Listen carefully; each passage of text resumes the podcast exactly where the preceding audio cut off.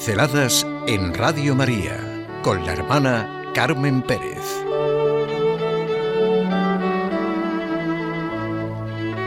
Bienaventurados. Hambre y sed de justicia. La palabra justicia nos suena por una parte algo muy grande y elevado, pero también nos suena algo trágico pensando en todas las injusticias, destrucciones, dolores que ocurren en nuestro momento y en toda la historia de la humanidad.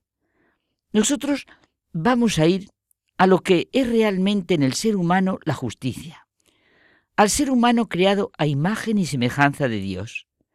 Dios es justo, es fiel a su amor y a su verdad. Es el Dios que quiere salvarnos.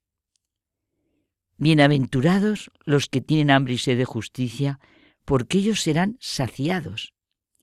Jesucristo en el Sermón de la Montaña, en las bienaventuranzas, nos lo dice, y no es ningún idealista, sabe perfectamente lo que hay en el hombre, lo que es elemental en el ser humano. Ciertamente, el hambre y la sed de justicia son dos necesidades del hombre que expresan su conciencia de sí, del otro, de la vida, la responsabilidad. No puede existir el hombre como persona sin sentido de la justicia. Me gusta, para empezar, lo que dice Romano Guardini de que Jesús con la palabra justicia alude a algo que sólo recibe pleno sentido con la revelación. Ser justos ante Dios, la gracia del perdón y de la santificación. De la justicia solo se puede hablar en el hombre. En el mundo animal no existe. La justicia es ese orden, como decimos, que solo puede existir en el hombre como persona que es.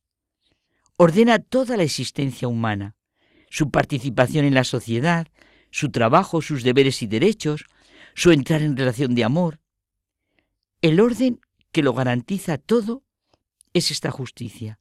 Esta justicia que realmente solo se entiende, como decimos, con verdadera exactitud a la luz de la revelación de un Dios personal que crea al hombre y lo redime. La justicia es el orden que lo garantiza todo. Ser digno de llamarse hombre en la medida en que se trabaja en justicia y por la justicia.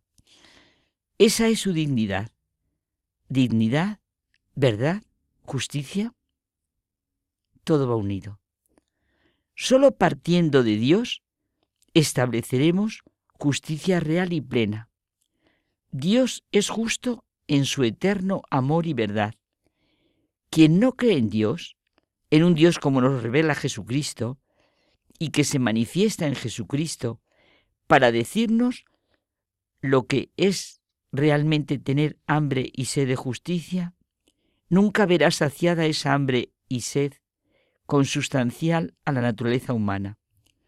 Nosotros queremos estar en ese camino que nos lleva a la felicidad donde nos esperamos.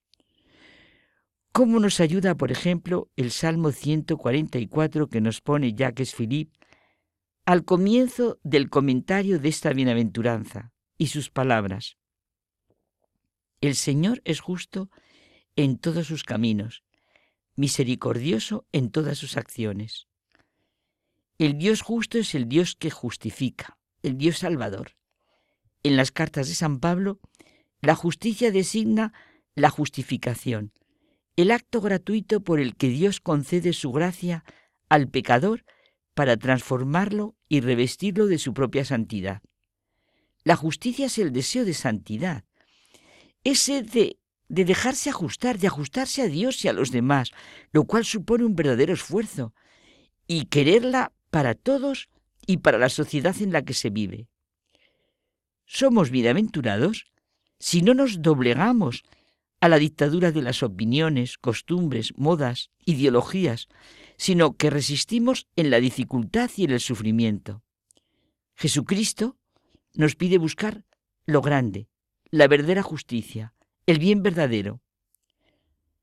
Nos pide quererlo para los demás, obrar así en justicia y verdad, en la familia, en el trabajo, en todo lo que es nuestra vida. qué distinta sería nuestra sociedad si viviéramos realmente esta hambre y sed de justicia. Qué distinta la política, la empresa, el trabajo, todo lo que constituye la vida humana. ¿Cómo sería la ley? ¿Cómo se entenderían los derechos y deberes? ¿Cómo serían las instituciones? Es tan real que el deseo de justicia y de verdad van juntos que tendríamos que alimentarlo y vivirlo. Jesús dijo, hambre y sed de justicia, deseos que unifican mi vida, que le dan sentido, que iluminan los momentos duros y difíciles, que nos abren realmente al otro y saberlo mirar con la mirada de Dios Padre y de Jesucristo, que vino a cumplir toda justicia. El hambre y la sed de justicia tiene que ser nuestra hambre y nuestra sed. Pidámoselo al Señor y nos saciará. Seremos colmados más allá de nuestra medida. Pedid y se os dará. Buscad y encontraréis. Llamad y se os abrirá. Porque todo el que pide recibe. Quien busca encuentra. Y al que llama se le abre. Si alguno de vosotros le pide a su hijo pan, ¿le dará una piedra? ¿Y si le pide pescado, le dará una serpiente?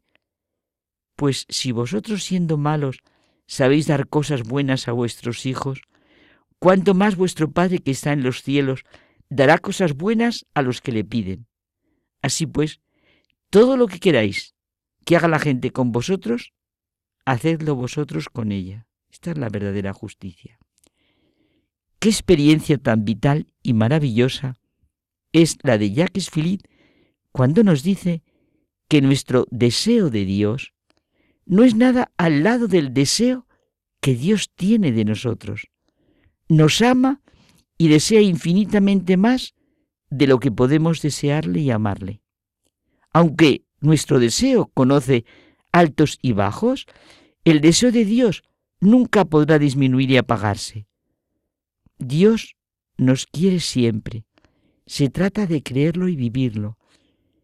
Y no dejarnos desanimar por nuestros miedos y miserias.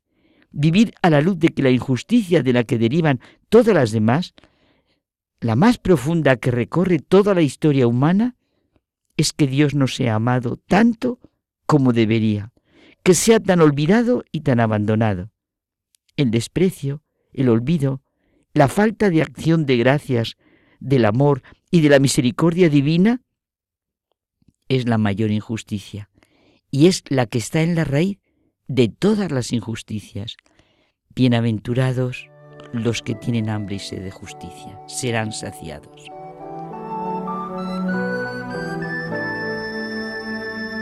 Pinceladas en Radio María con la hermana Carmen Pérez.